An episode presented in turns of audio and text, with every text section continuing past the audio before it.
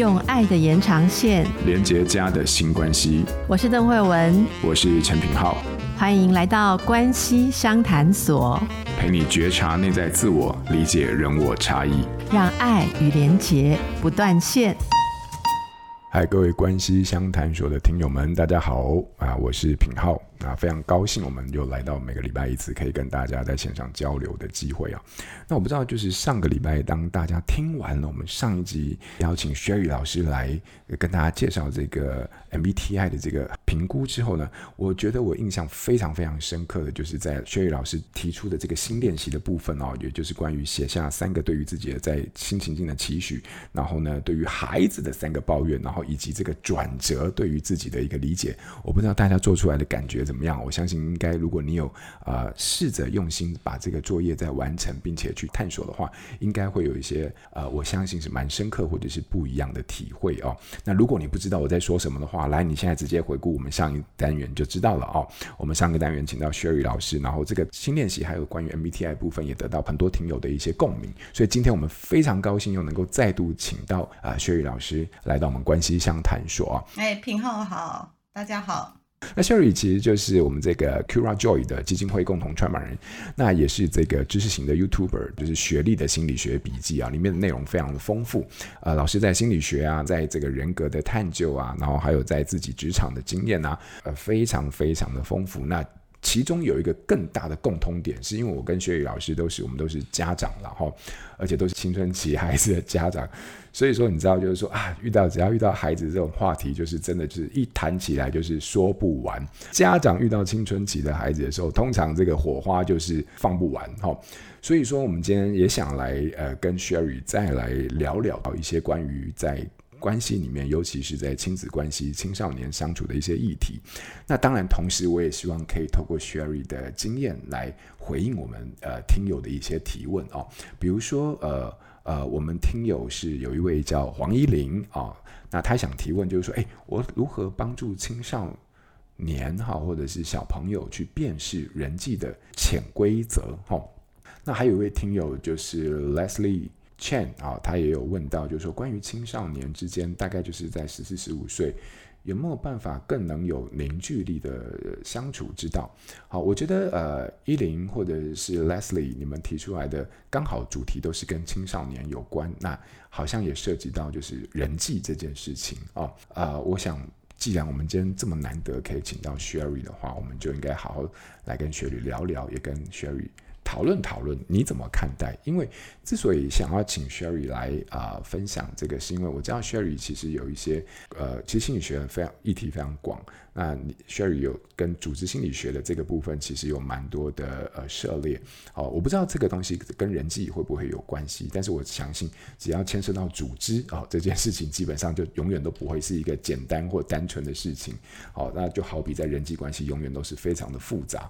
所以 Sherry 呃，像依林跟呃 Leslie 他们提出的问题比较大块，好，就是潜规则，好，或他没有特别聚焦在诶特定的情境，所以这个部分我想就你你理解到。的青少年潜规则人际，好，你自己怎么看？然后你的经验是什么？好，呃，从组织心理学的角度来看呢，就是任何只要是有人一群人在一起，他就会有一个集体潜意识，就说他也是会有潜意识的。那我觉得在青少年的部分，其实青少年在 Eric Erikson 就是艾瑞森的这个发展的过程，青少年他其实面临到的就是要找到自己是谁，就说他的 self identity，我是怎么样认定我自己的？那他是怎么样找到自己的定位呢？他也是透过跟别人的关系处理，好，在关系里面或者在探索的过程。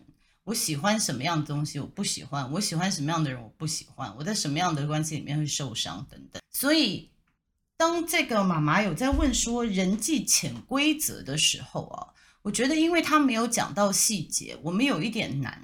因为只要你在组织待过，就知道每一个组织它有它自己的潜规则，它有它自己的文化。不管台湾也好，美国也好，不同的地方它有不同的潜规则。所以，怎么去了解别人的潜规则呢？我觉得这个是慢慢慢慢，我们会训练自己的雷达。你的雷达会越来越敏锐。但是我猜妈妈在问这个问题的时候呢，是不是孩子在学校发生了什么事情？好，如果孩子真的在学校发生了什么事情，那我觉得妈妈可以做的就是，不管他是被霸凌也好，或者是他朋友就是自己又跟别人好了，不跟他好了，不管是发生什么事情，我觉得妈妈这边可以做的大概就是陪伴。我觉得我们家长很容易想要跳出来解决问题，我教你怎么做。但是事实上，现在给青少年最宝贵的就是放手，让他自己去学习，让他自己发现我是谁，我有什么样子的能耐，我可以做什么。那当我们太去教他说，好，就算父母进了这个团体，看到了潜规则以后，我都觉得父母不要去教他，因为这个是他自己要学习的。然后再来，父母看到的潜规则，很多时候是父母自己的投射。我们之前已经有上一集，不是已经有讲到了？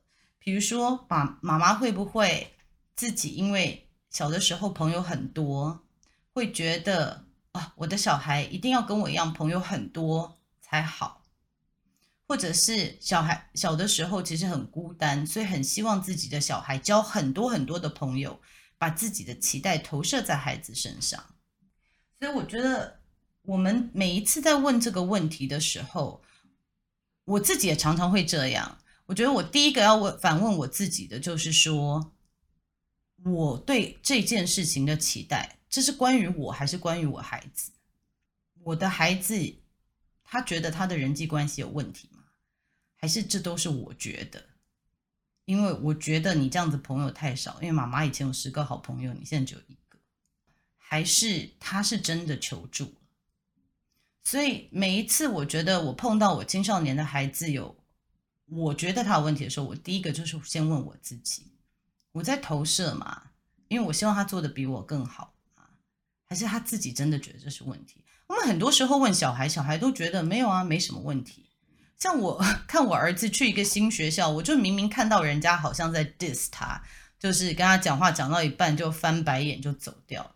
可是因为他自己少根筋，我就说：“哎，刚刚那个朋友不同学不喜欢你。”他说：“没有啊。”那他自己觉得没有，那我干嘛要去告诉他说有有有？我真的觉得他刚刚不喜欢你，就是没有这个必要。这些都是他必须要学的，他自己人际关系他要怎么处理。那我还有看到，就是我们在讲 MBTI 好了，呃，E 跟 I 就是有些是外向倾向的父母跟内向倾向的父母。我们所谓外向跟内向，跟我们一般想的不一样。我们一般想的外向是说，哦，能言善道啊，很会跟大家 social 啊。内向的人好像就不喜欢跟人家讲话。MBTI 里面外向内向，除了这个以外，它还有另外一个很重要的点，就是说你花比较多的时间在专注在外在的世界、外在世界的价值观，或者是你比较专注在你的内在世界、内在的价值观。那我们会看到说。I 倾向的人，他比较喜欢深交，他不喜欢广交很多人。那 E 倾向的人，他比较喜欢多一些朋友，好，他好像到处去，他都认识人。所以他一开始他们的喜欢的东西就不太一样也许你的小孩就是你觉得，哎，这个好像他是边缘人，那他边缘人他做的很开心，那也没有关系。所以我觉得。所谓的潜规则这件事情，其实没有一个人说得定。我们最终其实是希望孩子在这个关系里面、这个群体里面，他开心，他可以做自己，他找到一一群人是有社会认同，他可以找到他的社会认同，说：“哎，我是跟这一群人在一起的。”同时，他也可以开发他的自我认同，就说我是谁。所以青少年这段时间，其实他只是在探索。那我觉得有的时候父母的干预，带着自己的投射，跟带着自己的盲点，好，有时候下的指导棋反而歪掉。所以我会建议妈妈先想一想，说我孩子真的有问题吗？他真的遇到问题了吗？还是他没有？那反而我们拉回来说，孩子真的求助了。好，妈妈，我真的遇到问题，我不晓得为什么朋友不理我。这个时候，我觉得妈妈可以做的就是倾听跟陪伴。我觉得有一点，呃，以前我在开平，因为我父亲是开平餐饮学校的创办人嘛，所以在开平一直有在做的一个就是经验整理，就说与其下指导棋说你下次啊，他再怎么样啊，你就买东西给他，或者你就对他好一点，怎么样怎么样，就说与其你去告诉他未来他应该怎么做，我反倒觉得可以陪伴他做经验整理，就说你本来期许发生什么事情，结果真正发生了什么事情。那你在这里面学到了什么？那你下次做你会怎么样做的不一？透过经验整理来学习刚刚才发生的事情。好，不要说我因为我太难过了不想讲就算了。今天整理这个叫做 After Action Review，就后来发现美国的军事作战都是做这个，都一定要有 AAR。你作战完以后，你一定要再反省嘛，然后你才知道下次的作战计划。所以我会建议妈妈，就是第一件事情可以做的就是陪伴，只要倾听。其实你不要下太多标签，说，哎，你看那个人，我就说他是个坏小孩，哦，我就说这个人怎么样怎么样。因为你一旦下标签，你小孩子未来觉得我还是喜欢他，那他就不会再跟你讲他的事情。所以先 hold 住自己的价值观，先倾听，然后陪伴，然后可能协助他做经验整理。那我觉得有一句话，不管是跟小孩，或者是跟亲朋好友，都可以讲说：你希望我为你做些什么？你只希望妈妈听吗？还是你希望我可以做些什么？我觉得大部分的时候，小孩子说我我希希望你听就好了。有的说我希望你帮我转学，那我们就来想说为什么？好，让他们自己有一个求助的这个动作，因为只有小孩子懂得求助。他才不会被宠坏，好，要要不然他还没想到求助，你都已经帮他想好了，他以后也不晓得怎么求助，所以等待孩子去跟你求助。那不管是亲子关系，或者从一个组织里面，我觉得都是这样子。不管是主管对呃自己带的人也好，让人家有求助，陪伴他，陪他做经验整理。那我另外一个，我觉得就是同理心了。那同理心讲起来很容易，我觉得对于小孩来说，其实就是告诉他们说，每一个人都不是在，我们不是在同一个起跑点上面，就是不要觉得人是公平的。有的人家里就是比你大，有的人家里就是比你小，大家钱也不一样，所以你不可以 assume，你不可以认为别人知道的、经验的、经历过的都跟你一样。那我觉得培育同理心，除了小说之外，也可以分享自己身边人的一些故事。那让他知道说，对，你如果站在那个人的角色，你会怎么做？你一辈子都被人家霸凌，那你看到新的人，你会不会就很凶的对他？因为你要保护自己。我觉得大部分的孩子，他其实与生俱来有这样子的同理心，只是我们要提醒他。你没事要站在他的角度，你去想他背后的意图是什么，他为什么对你凶？不要光看人家的行为，就是我们很容易看人家就说你这个人什么毛病？What's wrong with you？但是与其讲 What's wrong with you，我们看的是说他经历过了什么，让他变成他现在这样子。哦，就是 What happened to you？不是 What's wrong with you？那教小孩子用这样子的想法的时候。就不会看到人家的行为，抓住人家行为，为人家贴标签。那这个是我大概自己也在提醒自己，然后在这里也跟其他家长分享的，我觉得一些要点。我我觉得非常的精辟。我我试着用我的话把轩宇老师的话再做一下中正啊，因为我觉得哇，如获至宝，而且我觉得有很多地方，其实我自己的经验。也好像在薛宇老师的分享当中得到一些支持啊。那我我觉得很多时候就是，呃，关于潜规则这件事情，我在薛宇老师听身上听到的就是说，这个潜规则或许在人或者是组织，它本来就很复杂，可是有时候。你认为的潜规则，孩子没不了解的潜规则这件事情，有没有可能是你自己世代之间的差异，或者是你自己个人议题的投射，而你没有意识到？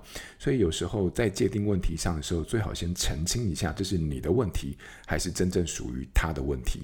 而要理解到这些部分，其实真正。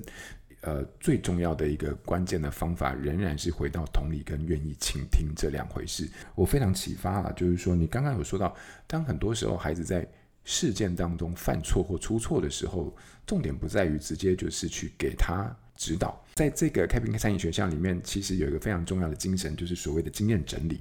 那我觉得这个经验整理，诶，非常的跟我们平常的教养的经验很不一样。因为大部分人你知道犯错之后，就是我当初怎么说的，我不就跟你说要这样做，你还够这样做哈？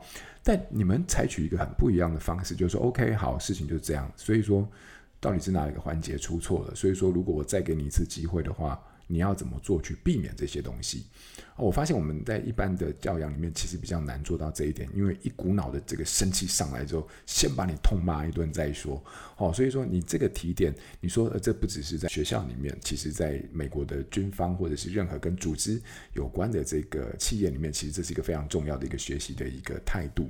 那我我觉得这个态度对于放在教养当中，也其实是很值得去落实的一件事情。好，非常感谢雪宇老师给我们的这样的一些方法。好，那。最后就是，我想问雪宇老师，就是我觉得，哎，刚才听你这样讲，我觉得有好好多宝藏可以值得我们再去再去做这个挖掘。那那你不妨就说说你自己，就是在，因为我刚才有看到这个 Leslie，他也有提问，就是说跟这个青少年、青少女交心，你自己、啊，呃，作为家长，你自己在沟通这一块的，呃，在跟孩子或者跟亲子沟通的这一块，你有没有什么？你自己的经验或故事，然后呢，有没有什么心得可以作为我们的一些参考或者是建议？我我觉得我们在看孩子的时候，很多时候会先看到他的缺点。这个原因是因为我们都希望我们的孩子是我们的二点零版，他是我的延伸，对不对？所以我奇怪看到他优点，我去夸他，我怕把他宠坏了；但是我看到他缺点，我希望他赶快改过来。在在这个部分呢，就会变成。啊，妈妈是为了你好，所以我提醒你嘛。你你这样子穿怎么样？我提醒你，我只提醒你写功课嘛。我是关心你，我是爱你。但是我们自己试想哦，我如果说我们大家闭着眼睛催眠，你回到你十四、十五岁的时候，其实就这样子就好。你当时希望你爸妈怎么对你？我觉得。就是最后的 exercise，我觉得也是。我们闭上眼睛，把以前十四五岁的照片，我建议爸爸妈妈把十四五岁的照片拿出来。你真正回想你当时，很诚实的面对自己。因为我知道爸妈有时候回想都会说：“哪有那时候功课多好啊？”你问你外婆，我以前都是怎么样念书的？那那那都都不一定是正确的哦。就是你真实的面对自己，那时候的你，你有什么样子的恐惧？你有什么话不敢跟你父母说？为什么？然后你那时候有什么样的担心？你那时候期待你父母给你什么样子的支持？我觉得你的图像就很清楚了，什么样子是一个十四五岁的小孩期待的父母？那我们不管怎么样，不管是父母或小孩一样，我们到现在就算是长大，什么样子的人是你没事会想要打电话给他聊天的人？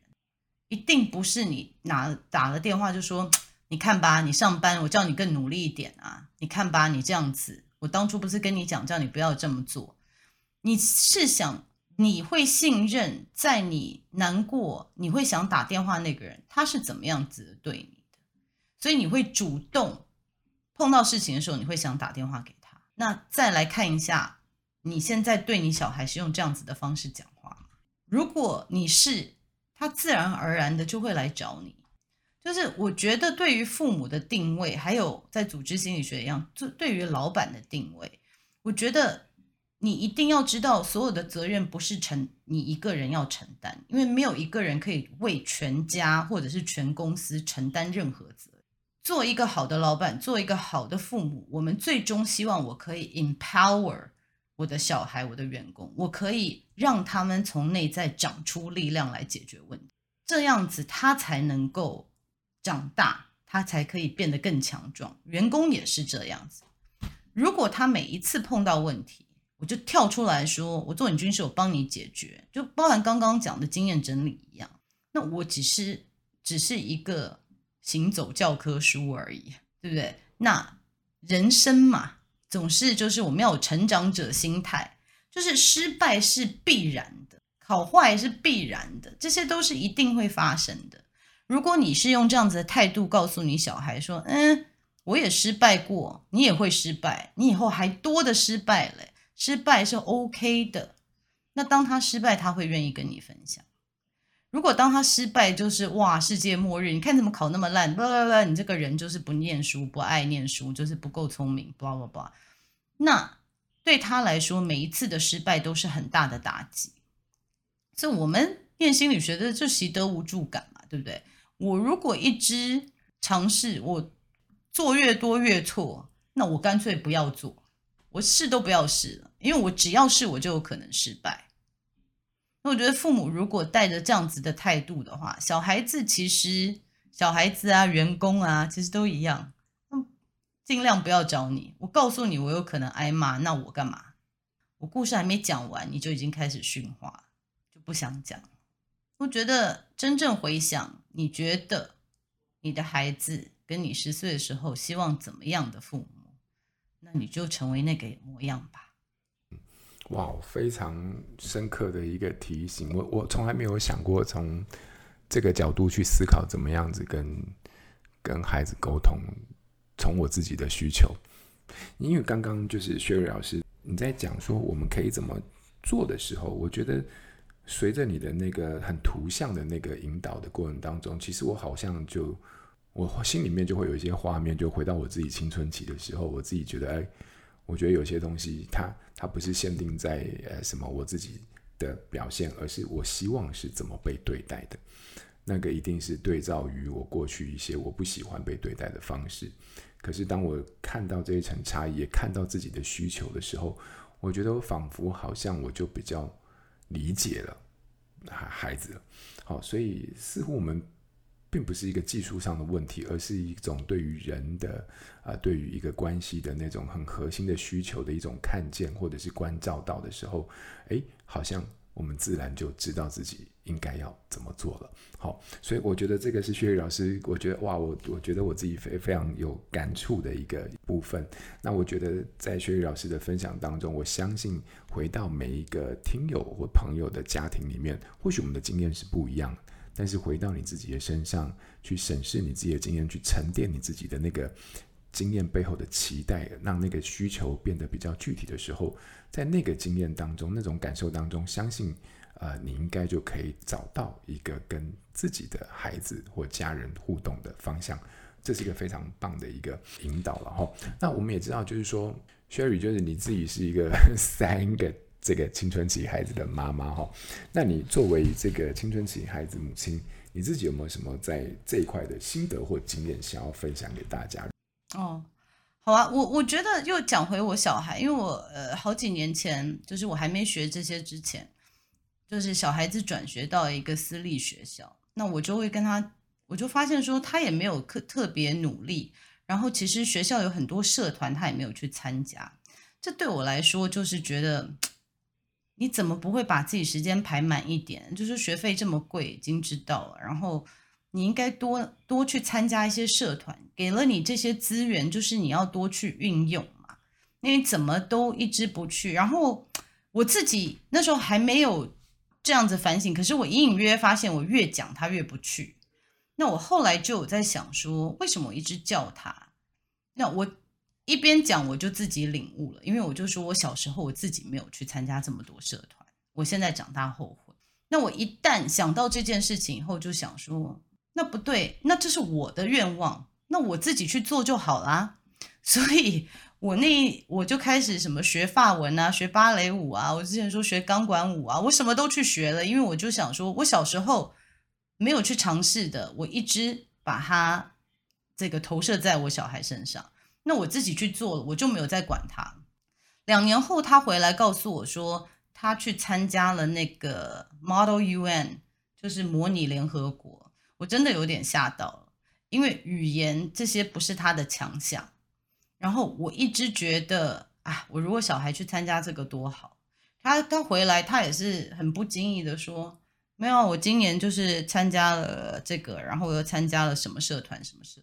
那我就发现说，你其实不要去念他，就说你让他顺性发展的时候，他其实会找到他自己的出路。就说你硬压着他，他反而为了抵抗你，他有一些保护措施出来。就说你越叫我做，我越不要做，因为我不想要我的人生是被人家我想要找到我自己的个体。我觉得尤其是青少年，就青少年他们这个时候是要找到说我是谁。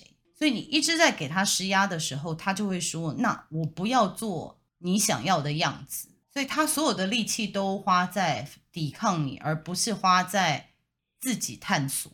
那所以我们把外面这个力气拉掉以后，他就可以专心的在自我探索。说也许在学校一两年，发现其他朋友都有社团，那他自然而然他有去参加。但是我相信，我当初如果还是那样对他的话。也许为了气我，他就什么都不会参加。所以我自己看到，就是这是一个我想要分享。再来就是我很放暑假嘛，小孩子、青少年一直给我熬夜，对不对？熬夜在房间又不知道做什么。其实我前一阵子就很火这件事情，但是我后来就在回想，就说好，我就做刚刚那个 exercise。那看了十三四岁的照片，我就发现说，哦，那时候我都熬夜看金庸，然后每天六点，我爸就。来敲我的门说：“我不是叫你早睡觉，你为什么还在看？”那我就觉得说，金庸这个呢，你一看就要看到一个段落嘛，对不对？这武侠小说你看到一个段落，你才要休息啊。但是我现在回想，对，那一整个暑假我都在熬夜看，然后有时候睡醒的时候都下午，然后就被爸妈骂到爆。可是长大我还是算是你知道，没有太糟。对我来说。就算我那时候十三四岁，我也知道这只是暑假的生活而已。就是我什么时候可以熬夜看金庸，所以我让我自己这么做，并不代表我永远就会变成这样说。想到的时候，我后来就想说，那我就去跟我小孩讲说，你们自己要知道界限。我现在让你这样子做，可是你们要承担的后果是，你有可能会长不高。OK，这是你要承担的后果，因为你睡眠不足。然后再来，你的精神不济，你早上要打工，你自己要去考量。那其他的我不管你，你自己做评估。那我觉得还是把主导权交给他。那交给他了以后，你说，哎，真的打工要打瞌睡，那那没办法，那你老板要骂你，我不用做这个坏人，社会会教你，这是不 OK 的事情。我觉得我们爸妈常常都坏人自己当，不要这样子。我们做陪伴的就好了，我们做就是给他爱的，让他想要一个让他觉得安全的地方就好，做他的避风港。坏人给别人做，让老师去骂，让老板去骂。我们不用自己不不用自己出手哦，非常精彩。我觉得就是 Sherry 刚才讲的这些东西，我实在是太有共鸣了。你提到的那个点，我又再一次收到提点啦。就是说，很多时候就是，哎，我期待你这么做，但这东西搞不好是我的遗憾啊，那不是你的。哎，我想问一下，多问一点点就好。那个时候你希望孩子做这个做那个做那个，后来你你突然意识到那个是你自己的期待吗？那你怎么去做这中间这种转换呢？我的意思是说啊。我意识到了，对不对？那我怎么说服这只是我的，而不是他的？那你怎么去接受，让他有他自己的样子，而这个是我自己去做我自己的追求？有时候我们或许很多家长可能在这个部分还没有这个意识，好，但是我觉得这意识很重要。但他意识到这一点的时候，他怎么说服自己呢？你那时候是怎么跨过那个坎？我觉得那个时候，因为我还在开品，那我自己有看到，因为我自己也会面对家长。然后我就看到家长有的时候对于孩子期待，就是我看到我学生，我就知道他不是这样子的人。就是当他不是你自己的小孩的时候，你站在一个比较客观的角度来看，就说这妈妈这对父母怎么会这样子，觉得他小孩会适合做这个？他小孩就明明不是这样子的。那这时候，我觉得因为那时候在开屏，那我自己常常也会做经验整理，就是说这个冲突为什么会这样子？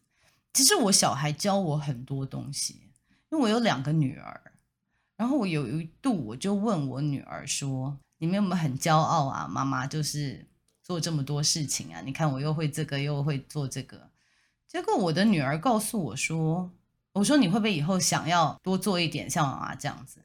就女儿跟我讲说：“不会，我以后什么都不要做，因为我觉得你做这么多，你一点都不快乐。”那。我觉得他们有提醒我说，我做的事情是不是要跟我自己快不快乐连接？好，因为我以为我在树立一个好的典范，结果其实不是。那如果是这样子，我又叫他们把自己的人生塞得满满的，他是不是跟我一样也不快乐？那这是我们要的吗？那我就开始反省说，这是我要的吗？可能成就以别人来看好像还不错，可是我小孩一点都不想像我，因为他觉得我不开心。那我现在还要叫他跟我一样把事情排得满满，让他很有成就嘛？那我希望他跟我一样也过得不开心嘛？那我们这样子让他的小孩也不想像他一样嘛？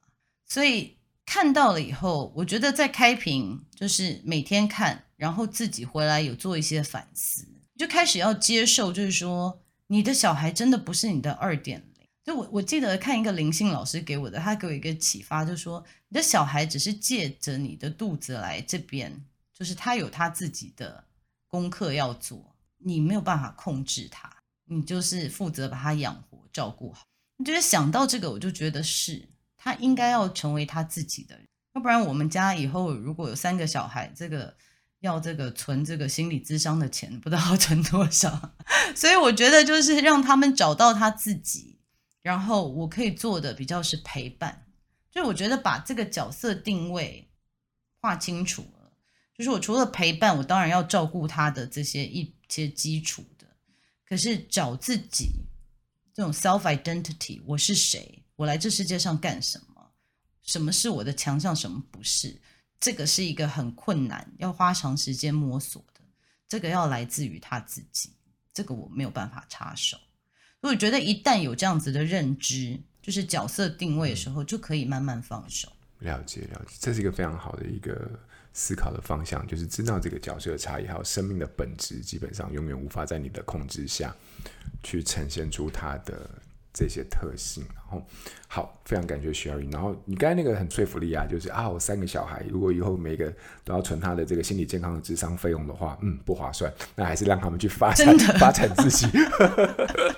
我相信，呃，各位爸爸妈妈也要把这一点听进去啊！真的，心理智商不便宜啊！真的是，我觉得把我们做每一件事情，我们都先想说，我最终的目标是什么？嗯嗯、我觉得很多父母我们没有想到这个，是就是我去一个机构，我都会问组。老板说：“你的成功的图像是什么？”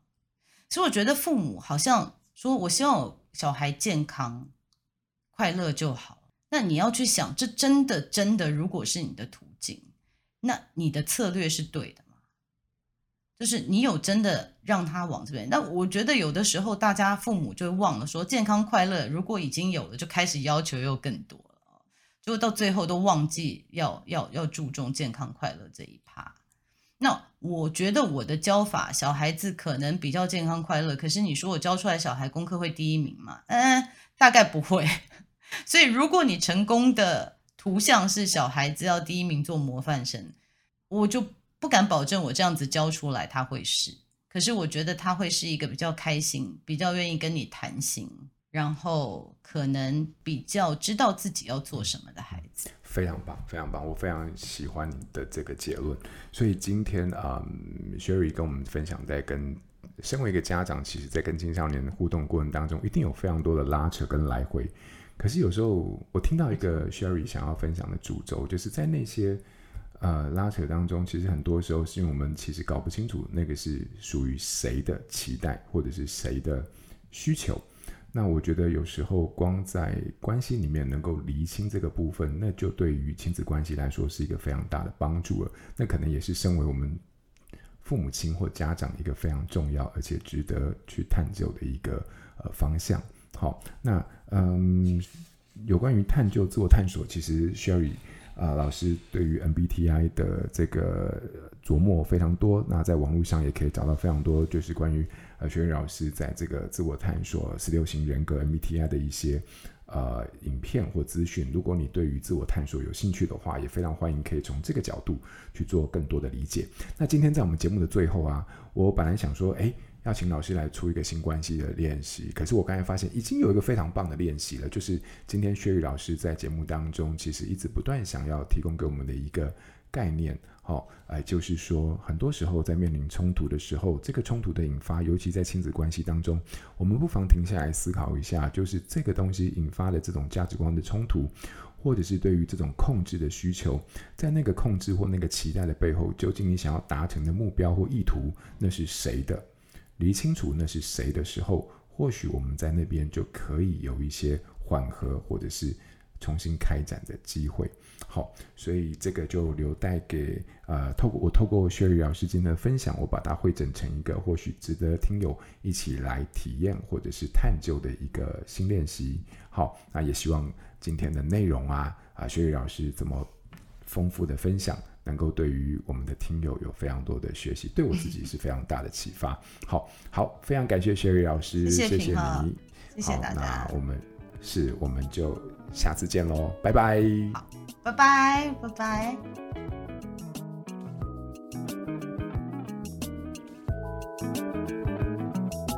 亲子天下 Podcast，周一到周六谈教育、聊生活，开启美好新关系。